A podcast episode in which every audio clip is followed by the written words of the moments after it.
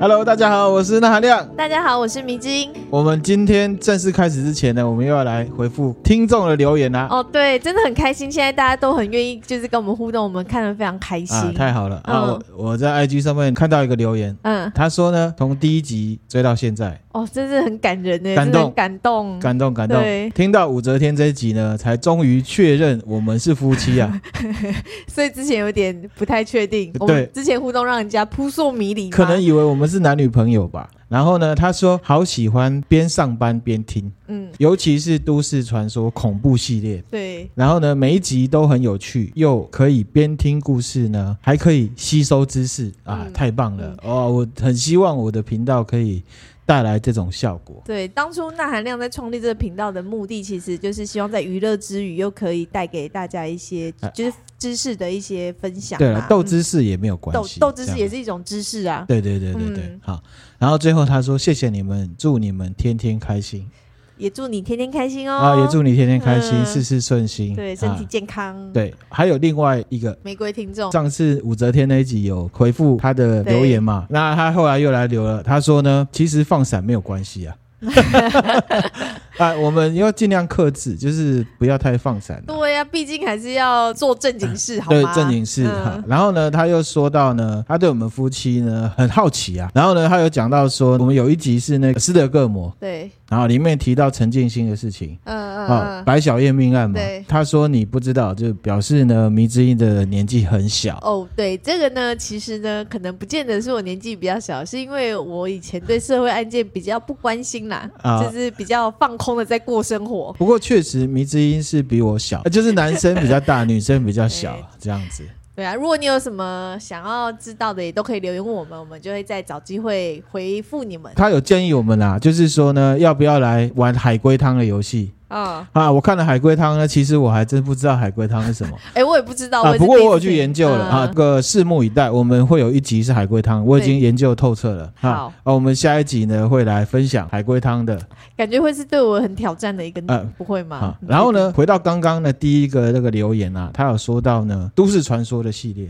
嗯，啊，那我们今天就要来讲都市传说。哦，对久对违对的都市传说，都市传说啊，对，嗯之前呢，我们先暖暖身啊，嗯，啊，我先怎样来讲一些呢，我跟迷之音遇到的一些奇怪的灵异故事好了。这个我们是不是之前有一集有有分享有讲过一个嗯依照我们认识之后的时间序来 好了，啊，我们有几个可你以有分会享诊的。出来，是不啊，对是？对，对那第一个呢是呃内湖的电梯嗯啊，自己还命名啊，哦，自己命名对对，就是呢久远以前我跟迷之音还没有结婚的时候，嗯那时候交往的一阵子啦，啊嗯，然后我们有机会呢呃一起在一个同一家公司工作，对，那有一天呢，在一楼啊上货区啊嗯，这个在抽烟啊，我嗯个人是有吸烟的习惯。嗯然后呢，梅子英就下来，他跟我讨论公事，嗯，讨论完了，我们就要上电梯，对因，为我们讨论公事还蛮认真的。嗯，一楼的货梯啊，打开是从一边打开的对那就种一，侧打开这样，对，所以它打开会有点久的那一种嗯，嗯哦，大的那一种对。然后我们是坐货梯，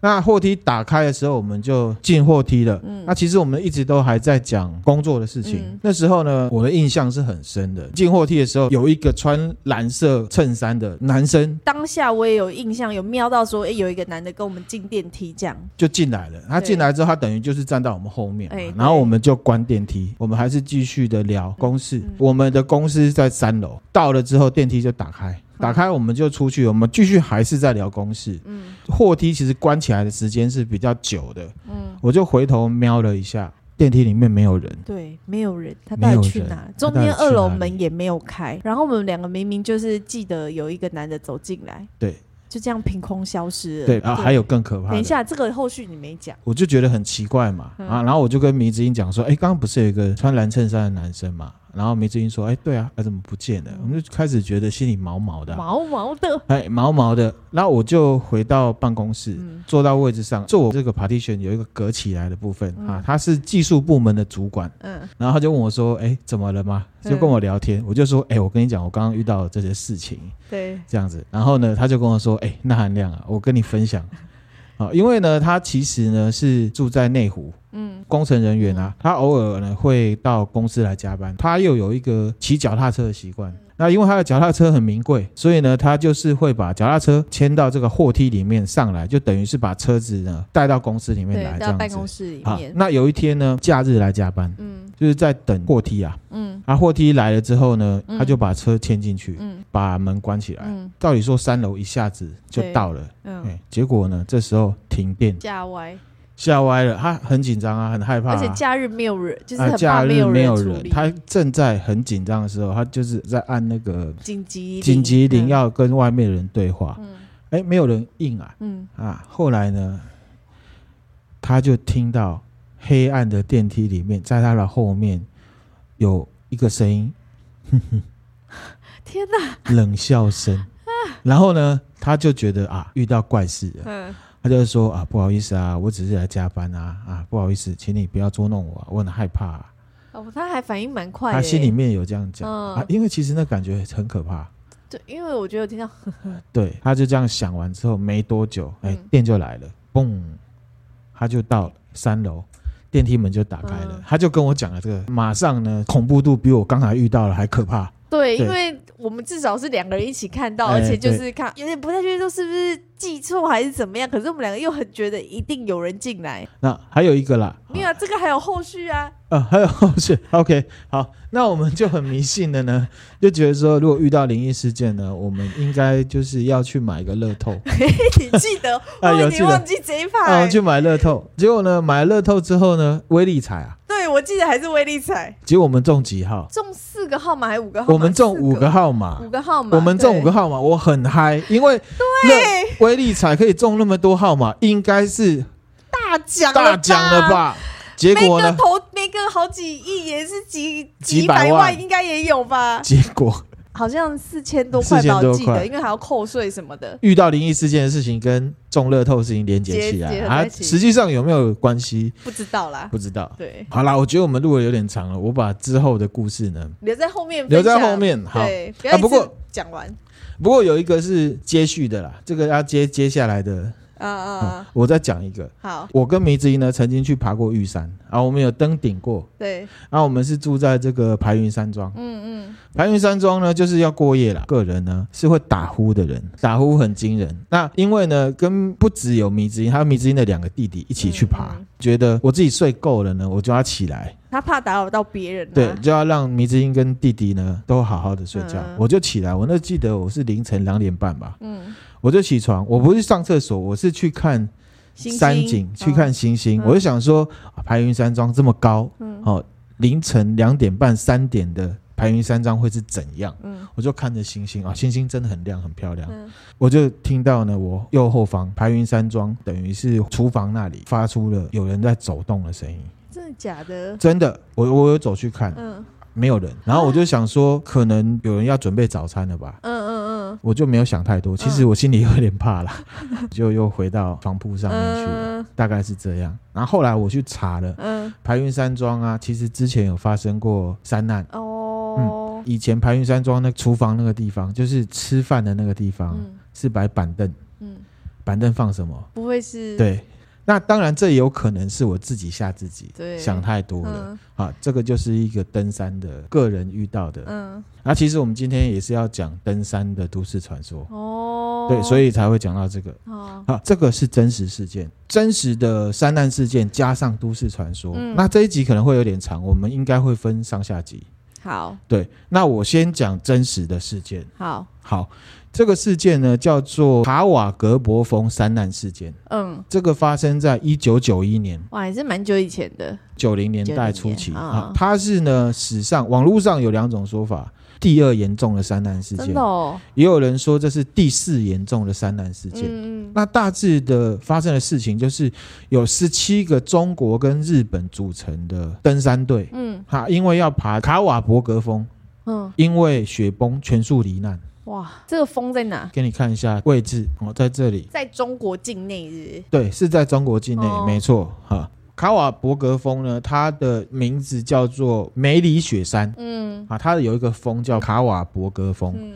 梅里雪山它是等于横断山脉，就是它很难爬，陡峭的嗯山壁。哦，它是位在呢藏族自治区里面，它跟西藏的林芝市啊是交界处，距离昆明是八百四十九公里。你刚刚说灵芝是灵芝是林双木林啊，哦芝麻的芝哦，林芝市这座山呢，相传总共有十三座山峰，当地人称为太子十三峰。哇，然后这呢名字听起来很威，卡瓦伯格峰啊，嗯它的高度是六千七百四十公尺，很高哎、很高。对，它是云南省海拔最高的山峰。等于是两倍的玉山，玉对山三千三千多嘛，玉山是三九五二，嗯，对，快两倍了，还不到快两倍嘿。嘿对，因为那边都是西藏人在那边住，嗯，在藏文的经典里面啊，嗯梅里雪山的这十三座高峰被奉为修行在太子宫殿的神仙。他们觉得这十三个山峰是十三个山神，哦，特别是主峰卡瓦格博峰，它被西藏人称为藏区八大神山之首。哇，在登山界啊，其实低于七千公尺的山峰都不算是很有挑战的范围。他们标准好高，七对千呢、你看圣母峰八千八百四十八公尺都有人登上去了，哦，也是啦，对，它其实就是六千七百四十公尺，没有很高，嗯哎、不哎不敢说很，高啦，啊就是相较于圣母峰它是不高的。可是在台湾它已经是对高中之高了，可是呢，卡瓦格博峰呢，它却是被登山界一直重视着，嗯因为它很陡峭、很险峻，嗯，而且它到现在为止都是处女峰，意思是没有人登过顶，啊没有，人上去过。真的嗯哦，，它还有另外一个称号，嗯它被当地的藏人称为不眠山。不眠山不休不睡觉那个不眠吗？对，为什么叫不眠山？当地的藏族居民说，上了这座山的人，即使是死掉以后，依旧没有办法获得自由。要成为这座山的仆人，七年，要第八年才有办法安息。不眠山指的是灵魂，哦，好有神话的那个很有神话的感觉。嗯好，历史上从一九零二年到现在，总共有九次有人要去登顶，没有一次成功的。都灭团嘛。呃，有灭团的，有中间退掉的，哦，对，很难爬是其中一个，其中还有一个最重要的是我们今天要讲的，嗯，它有灵异气息。这还被这样子传哦。对，这有灵异气息，这不是传，我现在接下来要讲的都是真真实实的发生，官方记录。嗯，哎、那我想问一下，他爬这个卡瓦格博峰对是需要攀岩的嘛？它的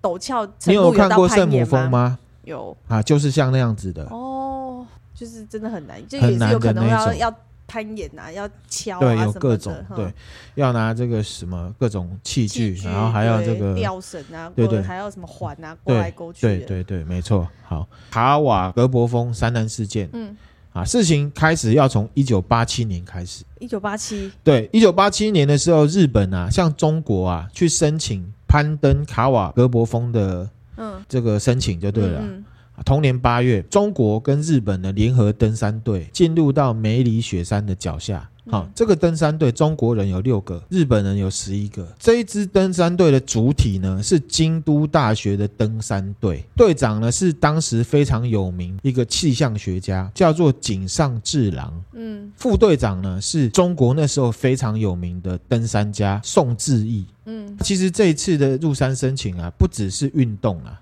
也不只是挑战极限，还有科学研究的目的。八七年申申请入山之后，有没有登山队就开始进去针对呢卡瓦格博峰啊地质、动植物还有气象学去做考察。嗯他们这个登山队在那边很久很长的时间，嗯，还要做很多学术研考究什么对的。那其实当初去到那个地方的时候，当地人也就是一些藏族的人民啊，对这个来访的人很热情，也都非常欢迎。嗯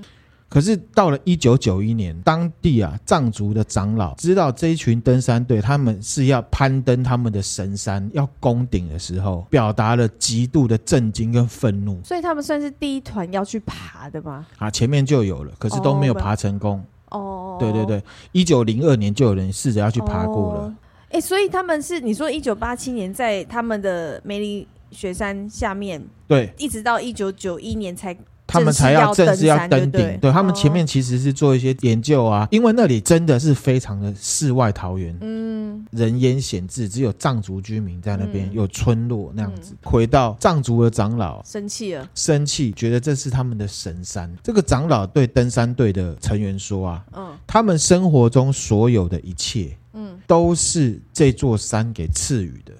他们养的牛羊、草也是这个山给的。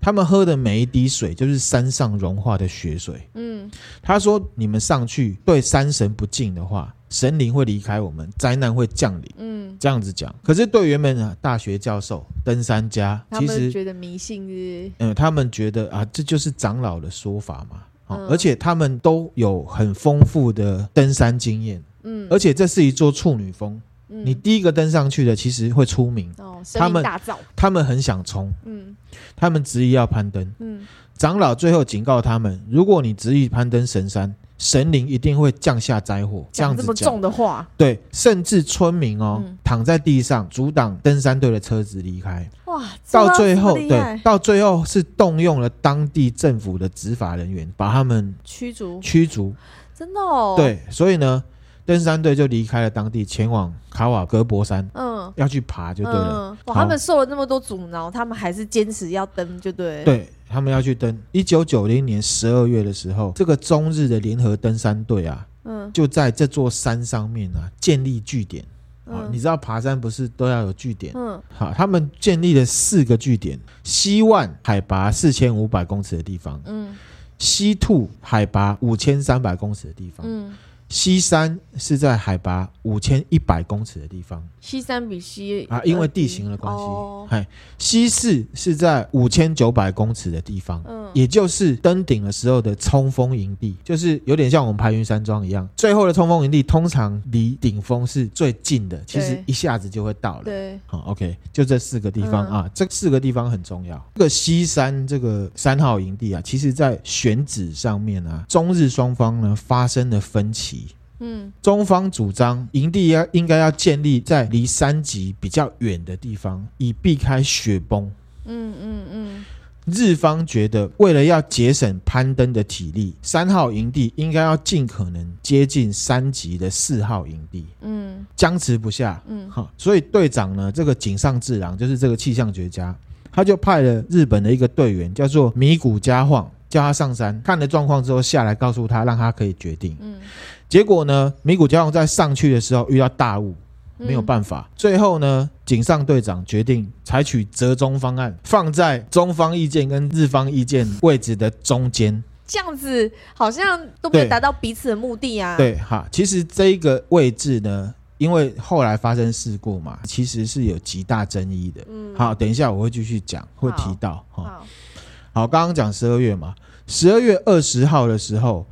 中国队员有一个叫段建新的人，嗯，好、他在二号营地西兔嗯观测到发生在三号营地西山雪崩，嗯嗯这个雪崩差一点就埋到西山。十二月二十八号，负责登顶的五个队员嗯从西市开始尝试第一次登顶，爬到距离顶峰还有两百七十公尺垂直高度的时候，本来天气非常的晴朗，嗯可是突然间乌云压顶，嗯，气温陡降，而且是上午十一点三十分哦。这哇套中岛的西尊呢？对，气温骤降，嗯然后呢，狂风呢打下来，而且里面夹杂了非常坚硬的雪块，就是被打到是会受伤的那种。嗯好，五个队员呢被逼回到西山，诶，西四呢？西市那个地方已经哦，也没办法，也没办法。法，他们就撤往下撤，撤到西山营地。十二月二十八号十一点半，对，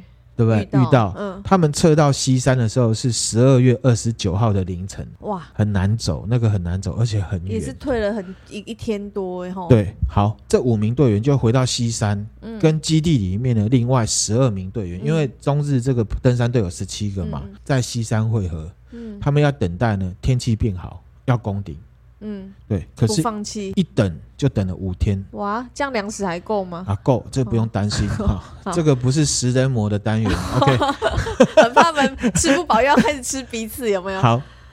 一九九一年的元旦嗯哦，已经跨年了。有一个叫张俊的中国籍的男嗯生，他呢是负责往来西二跟山下的基地传送讯息的人。嗯他下山回到这个平地的大本营传送资料，嗯，走到是一月四号。什么意思？你再说一次，元旦开始走，对，一月一号开始走对，从西山要走到走到平大本地营哦走了三天，这么久，一月四号的凌晨，对，嗯一月四号凌晨，这个张俊啊，他醒过来的时候，他觉得有点奇怪，嗯因为呢，原本周围啊要很吵的，可是却一片安静。为什么？因为呢，他们跟山上的人啊，都有用对讲机在讲话，而嗯且跟十七个人，嗯随时都有人在讲话。嗯可是呢，就在这一天，他发现这些对讲机半点声音也没有。嗯他就对着对讲机呼叫山上营地的队友，得不到任何回答。嗯他心想说：不可能，十七部对讲机完全同时故障，一定出事了。嗯所以呢，他们呢就去跟云南的政府报说发生山难了。嗯，这十七个队员就在一月三号到一月四号这中间凭空消失了，凭空消失，嗯，不见了，找不到。一月四号的时候呢，直升机呢开始搜救，可是呢，因为太高了，而且气象诡谲多变，成都军区人民解放军的直升机没有办法救搜救。哇，在登山大本营的这些人都是后勤人员，没有那个体力去进入山里面。嗯对啊，怎么这个办消息传出去之后，一月九号、一月十六号、一月二十号，来自中国登山协会、西藏登山协会，嗯还有日本的救援队。好、日本救援队这个这个是关键字，嗯分别赶到嗯要去救人嗯。嗯，可是很诡异的地方，他们出发前风和日丽，就是又突然变出天发这样之后就乌云密布。以结果论呢，救援队尝试了多条路线，他们有上山啊呐、嗯一月二十一号的时候，宣告中日联合登山队十七名队员失踪。二十二号，救援队放弃搜索，撤离。讲到这边是一件真实存在的山难事件，对啊，接下来也是真实存在的，可是有一点灵异。嗯这个刚刚讲到救难队有上去，他们有找到其中一个日本队员佐藤玉史，嗯他是攻顶队的五个成员其中一个，嗯，找到这个佐藤玉史的日记，找到日记，找到日记，好，我们来看他的日记。十二月二十八号的时候，佐藤玉史写到说：“今天第一次尝试登顶，嗯迫于无奈，我们五个人只好困在西式的营地里面。极度的寒冷让队员都出现了幻觉。嗯我们看到帐篷外面人影重重，嗯又听到很多幻听。注意哦，他们是登山高手哦。大本营为了保持我们的清醒，不断的派人轮流跟我们聊天。嗯无线电收讯恶劣，偶尔还会传来女生的笑声跟婴儿的哭声等不明杂讯。就在这个时候，我第一次觉得我会死在这里。 他是登山专家，哇塞很很毛，毛对不对？哦对，因为听到婴儿跟女人的哭声，对哇，啊，我解释一下，他们中间有待西市，可是真的受不了，后来他们撤到西山去，嗯因为他这个二月一月二十八号的时候，他们是上去，可是受不了就下来嘛，可是因为风雪太大，他们就往后撤嘛，对，撤到的时候是十二月二十九号的凌晨，嗯回嗯。到西山这样子。所以他们西施有带，我刚刚自己脑补想说，那回去西山的人到底是谁？啊，没有，不是啊，就是这是他们真的对不，对嗯他们是他们。好，继续看他的日记。好，一月一号的时候，他写道：“我们撤退到西山营地之后，举办了小型的跨年庆祝会。嗯然而，包含北景亲子，北景亲子也是关键字，要记得啊，唯一一个女生。嗯啊，包含北景亲子在内的多位队员都出现了高山症的现象，嗯轻微发烧，精神状态不太好。啊，原本预计重新登顶的计划，也因为连日的风雪，不得不继续延后。我刚刚有讲嘛，嗯一等就等了五天嘛。嗯嗯大本营传来不好的消息，据传呢，大量的村民聚集在山下的寺庙里面，向山神抱怨：如果我们登顶成功，子孙将会放弃对山神的信仰。更有人诅咒我们无法活着下山。大新年的，听到这个新闻，让人非常的不愉快。这好，村民去跟去求山山神，不要让这些人登顶成功。呃，对，好，继续讲哈。好，一月三号，嗯这个佐藤御史啊，他又讲到，雪不断的在累积，清都清不完，已经有部分的队员私下表示希望早点下山，嗯有一些队员已经发烧了，一直念着他们就要来了，他们就要来了，啊，趁着还有时间让我回家等意味不明的梦话。哇，他们这样子还不赶快撤退，真的好是，北井教授就是队长，已经考虑呢，天气放晴之后，让部分的人回到大本营。哦，哼对，，晚上十点过后，通讯仪发现了干扰状况，外面异常的宁静，营区起了大雾，今天晚上看不见月光。嗯，这个是他写的日最记，后一个吗？可是日记的后面有写下了很潦草的字迹。什么？我错了，我们错了，来不及下山了，他们来了，救救我！黑暗笼罩，无法逃出，救救我！我不想死，可怕吧？啊可怕、啊对，而且是用很字体扭曲的方式写的，而且中间有几页被撕掉，不知道到哪去了。有撕掉的痕迹，太对奇怪了。这些都是真的哦，嗯这是官方记录。刚刚讲到救援队救援失败，对不对？对，救援队也有遇到不好解释的奇奇怪现象。嗯这个十几名的世界级登山健将，他上山搜索之后呢，嗯第一个奇怪的点，我刚刚有讲，上去本来晴朗的天气，嗯，暴风雪铺天盖地，他们被冲击了好几次，嗯所以呢，他们其实搜救非常的不顺利嗯啊，这是第一个点。嗯可是也可以常理判断啊，山上本来就是诡谲多变的天气，对啦，只是连登山健将世界级的都这么觉得，我觉得是怪怪的。因为他们看过的应该很多，他对不对们他们都爬那种七千公尺以上的。嗯好、好。第二点，雪崩之后呢，大雪把这个山上的登山营地全部掩盖掉了。嗯其中有一个日籍的队员啊，登山杖掉到这个冰河里面，登山杖已经被冻在很厚的冰河下面的好几公尺地方。这样的现象是要经过好几千年才会达成的现象，这怎么怎么这么悬呐、这么神秘？嗯，很奇怪哈、啊好。有一个搜救队员呢，他在搜救的时候，他看到远处有五个黑影，那五个黑影呢，互相搀扶到断崖旁边，嗯然后一个接一个的往断崖跳下去，嗯，五个，五个。这数字也是蛮敏感的哦吼。然后呢，他们就是因为看到这个之后，他们其实有一点心理受创，因为他们爬过那么多山，没有遇到这么诡惊异悚的的、事情啊，直接这么直接冲击的。嗯，即便是鬼故事，可能其实也是听比较听这间样子嗯接，对不对？？他这个太冲击，所以这个也有影响到他们的心理，嗯所以他们就撤下山了嗯。好，刚刚那个张俊有没有？嗯，那个跑去大对本对营对要打电，哎哎，传输资料对的，张俊回忆呢，在搜救队离开的那一天，大本营附近又发生了一次史无前例的大雪崩。然后在雪崩发生的地点，它那个雪崩就崩下来嘛，嗯旁边有一排杉树，其实它没有被雪崩的雪压倒，可是那一排杉树整齐的倒塌，你说你的意思是说雪其实没有也没有压到那些树，没有压到那些但那树，树就是整整排倒整了排同一个方向整齐的倒塌。那片杉树林并不在雪崩的区域里面。就突然倒塌，让人家没有办法解释这样。对，然后当地的藏民说呢，嗯，这是山神再一次的警告，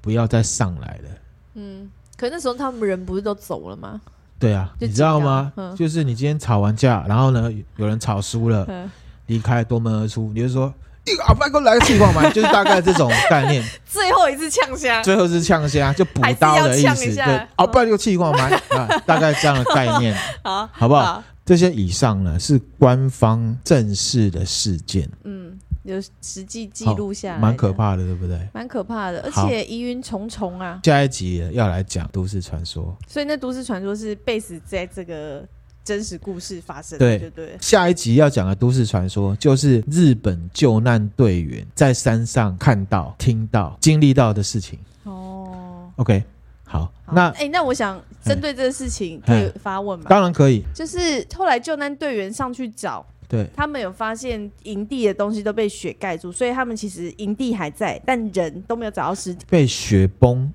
可是，但我想说，他们是有看到，就是看到那些营地你的知东西道被雪盖吗住？吗？你知道登山是一个很专业的事情，他们在交代位置都是用经度跟纬度，还有一些标示位置，嗯，你知道意思吗？我知道，但他我不的一意思定，要看到有棚子在那里，他才能确定那个 是是西兔。但我他们是我以为看哦，这个西兔的我位知置道，，对我知道，我想表达是说，会不会连那棚子也都凭空消失了，还是说他们还在那边？其实事情发生的一月九号的时候，中国空军啊，嗯一架侦察机飞了几圈，拍照片回来。嗯，三号营地那个地方有三十万吨以上的雪堆在那里，三十万吨，所以他们是死于雪崩啦。他们的尸体呢？一九八八年七月二十八号，藏族居民在海拔三千八百公尺的夏季牧场放牧的时候，在冰川里面发现了大量散落的登山遗落物，已经确定了这些遗落物就是中日联合登山队队员的遗骸跟遗物，哦，后来有被找，有有在别的地方被发现，就这样冲啊下来啦。嗯，他们不是有说我们喝的水都是雪山融化的水，对，哇塞，被冲下来了。一九八八年哦，一九八八还年，一九一八，九九八，所以19七年后，我觉得这也蛮惊悚的耶。对。其实我觉得你是没有画面，你现在回想我们之前看圣圣母母峰峰，那个是多可怕，对啊，对，好，这是一个真实存在很可怕的山难事件，他们族人都已经叫他们不要爬，都已经想尽千方百计的阻对止他们，他们还硬要登。当地人讲的话，真的还是要听一下。对，不免得让人家觉得山可能是不是真的有山神。嗯 OK，好，我们今天就先分享到这边啊，下一集我们再来分享。好了， OK，好，谢谢谢大大家，家拜拜拜。拜